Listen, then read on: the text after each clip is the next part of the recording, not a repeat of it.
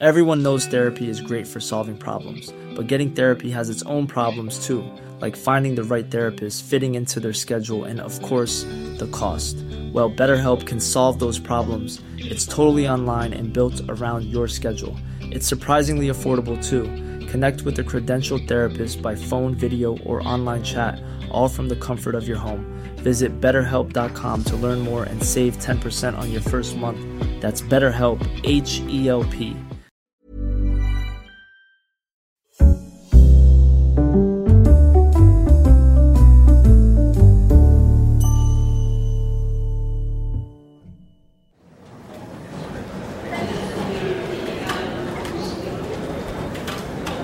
Terminal 4 del aeropuerto Adolfo Suárez Madrid-Barajas. Agosto de 2021. La princesa Leonor, heredera de la corona de España, coge un avión rumbo al aeropuerto de Heathrow. Tiene 15 años y comienza una nueva vida. Su infancia y su adolescencia nada han tenido que ver con la de su padre, mucho menos con la de su abuelo Juan Carlos I. Tres generaciones radicalmente distintas.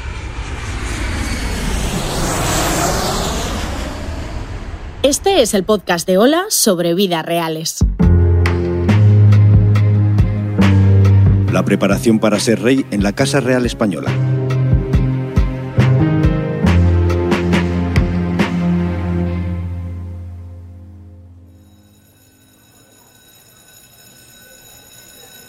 Sus padres, los reyes Felipe y Leticia, y su hermana, la infanta Sofía, estaban tristes, pero la princesa Leonor todo lo contrario.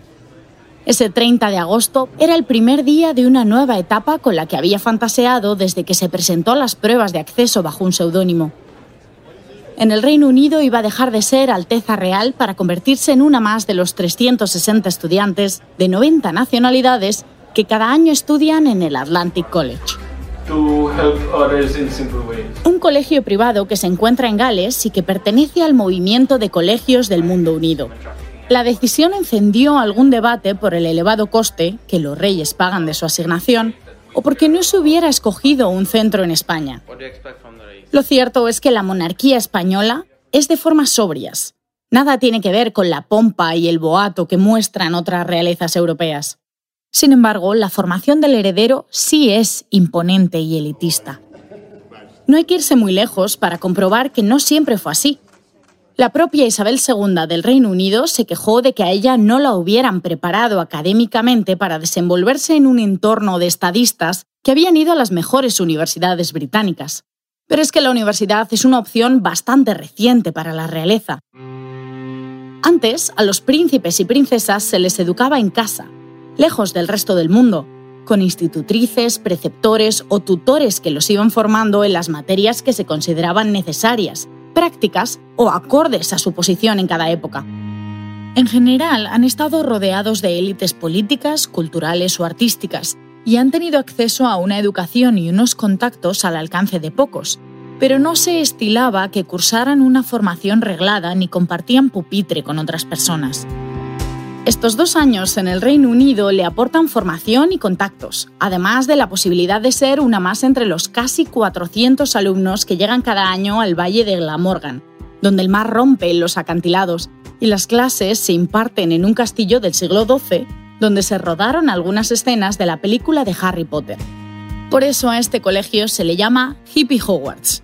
Lo de hippie porque no es una educación solo para las élites, es algo más. Es una formación excepcional, abierta y a la que se puede acceder con becas a través de un buen expediente académico. Se comparte clases, casa y habitación. Es obligatorio hacer la cama cada mañana. También dedicar dos horas a la semana a servicios comunitarios e invertir el mismo tiempo a actividades creativas o deporte. Se ofrece desde escalada hasta zumba. El director del Colegio de Leonor es Nahid Bardai. Ha desempeñado ese papel en centros privados de Canadá y Kenia.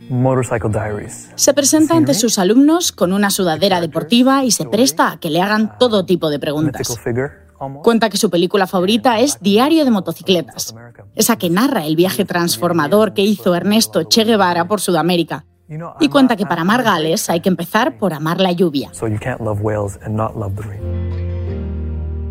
Esta opción, la de tener una vida parecida a la realidad, aunque sea con escolta y de forma pasajera, es la gran novedad de la última generación de la familia real española, ya que don Felipe y doña Leticia han procurado que sus hijas tuvieran experiencias propias de su edad, que no asumieran funciones de forma prematura y que su exposición pública fuese limitada.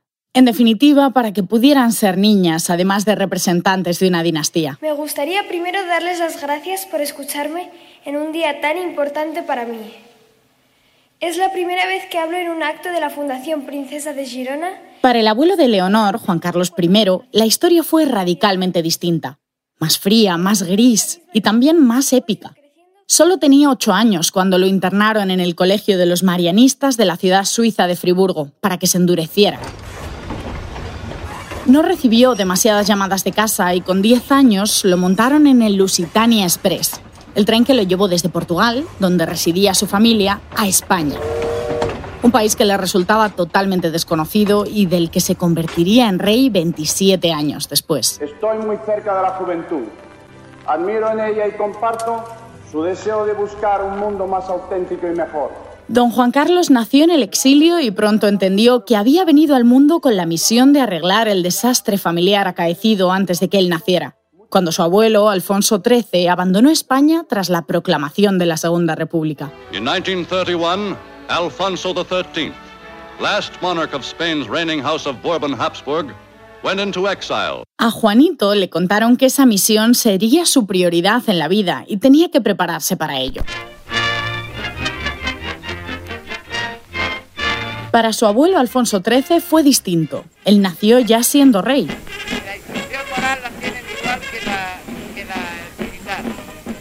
También fue distinto para su padre, don Juan de Borbón, que como tercer hijo varón de Alfonso XIII no estaba destinado a heredar la corona y cumplió su sueño de ser marino antes de convertirse en el legítimo heredero del trono de España en el exilio. Don Juan fue una figura clave en la historia de España. Criticó duramente al régimen franquista y se ofreció para restaurar una monarquía constitucional. Sin embargo, terminaría acordando con el general que su hijo se formaría en España y bajo su tutela. Paul Preston, autor de una de las biografías más extensas del rey Juan Carlos y un reconocido hispanista, opina que este acto, el de entregar a su hijo al enemigo, en una familia normal sería desaprensivo e incluso irresponsable pero es la prueba irrefutable de que para los Borbones la dinastía está por encima de todo. El historiador británico recopila una serie de anécdotas sobre la infancia de don Juan Carlos que muestran cómo, desde bien temprano, se le exigieron cosas difíciles para su edad y que era muy pequeño cuando aprendió que un Borbón solo llora en su cama.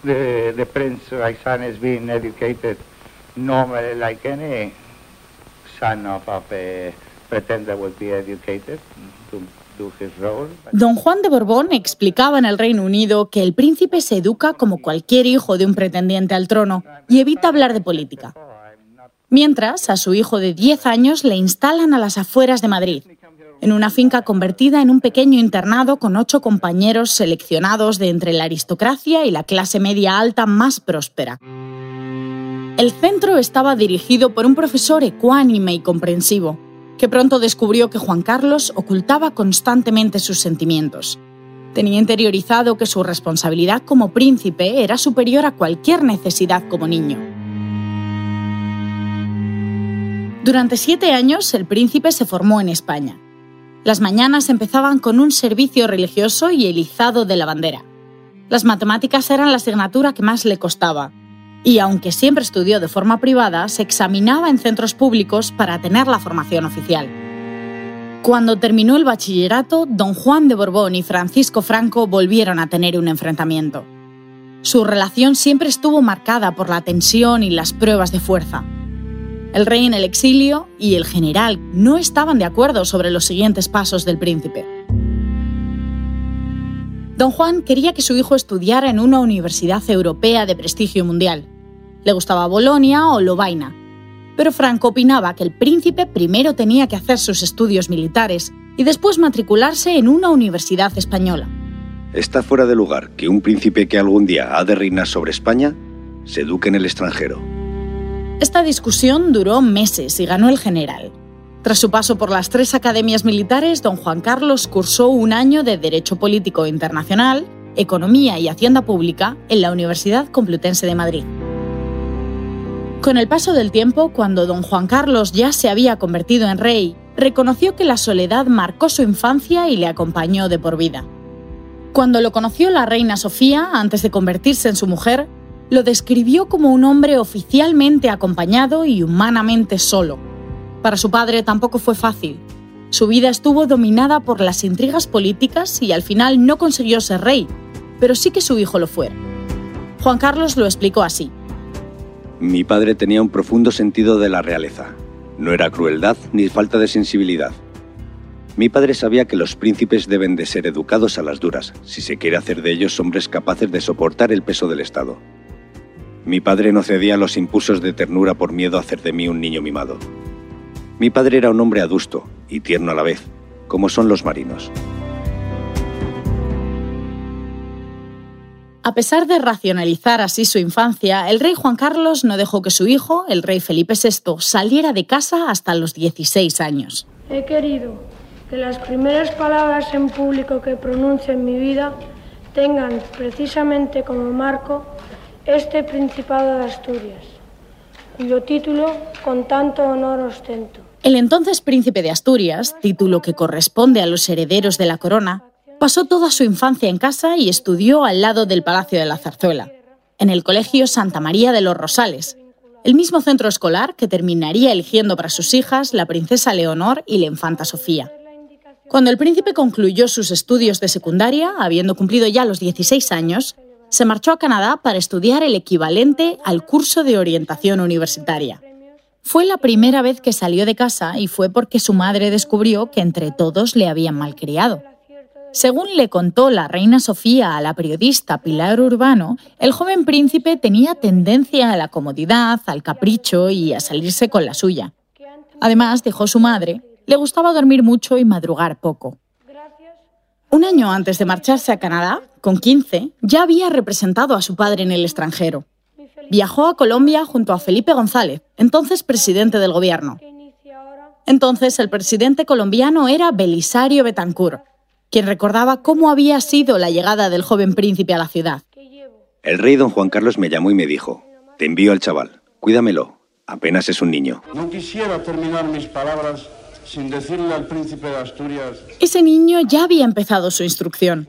Ya se había quedado despierto en la noche del 23F y ya se desenvolvía en los protocolos oficiales y en un mundo de adultos que, durante ese primer viaje, fueron los máximos líderes de América Latina en ese momento.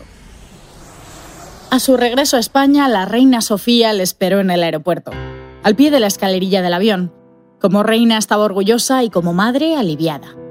Doña Sofía siempre supo lo que implicaba educar un heredero. Lo había visto en su propia casa, sus padres, los reyes Pablo y Federica de Grecia, lo habían hecho con su hermano, el rey Constantino, y ella a su vez se había entregado por completo a esa tarea con el príncipe Felipe. Doña Sofía, igual que don Juan Carlos, sabía la importancia de una infancia feliz y del calor familiar. Ella lo sabía porque la había tenido, y él porque la había necesitado. Felipe VI fue la primera generación en recibir una formación académica especialmente elevada al terminar sus estudios militares. A él le gustaba la astronomía y las ciencias, pero se determinó que lo apropiado era que estudiara Derecho y Economía, y lo cursó en la Universidad Autónoma de Madrid. Terminada la licenciatura, don Felipe se volvió a marchar a Norteamérica, esta vez a la universidad favorita de los herederos y hombres de Estado, Georgetown, donde estudió un máster de Relaciones Internacionales. Queda proclamado Rey de España, don Felipe de Borbón y Grecia, que reinará con el nombre de Felipe VI. ¡Viva el rey! ¡Viva! ¡Viva España! ¡Viva! Se tiende a pensar que la formación de la princesa Leonor seguirá los pasos de la de su padre. De momento tiene algunos paralelismos, pero tanto los tiempos como las personas y las instituciones han cambiado. Se espera que al cumplir la mayoría de edad comience su educación militar y pase por las tres academias principales del ejército español. Hoy sería impensable, en la Casa Española o en cualquier otra, una infancia como la del rey Juan Carlos. Su caso es bastante insólito. Él levantó una monarquía constitucional y parlamentaria tras 40 años de régimen militar. De algún modo, su infancia fue el precio que pagó para que su dinastía volviera a reinar.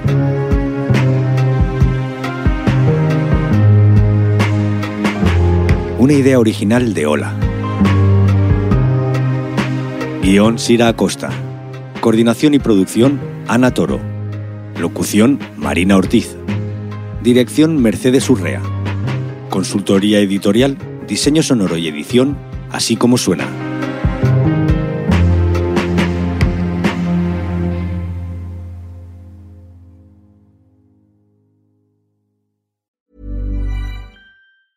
Hey, it's Paige DeSorbo from Giggly Squad. High quality fashion without the price tag. Say hello to Quince. I'm snagging high-end essentials like cozy cashmere sweaters, sleek leather jackets, fine jewelry, and so much more. With Quince being 50 to 80% less than similar brands.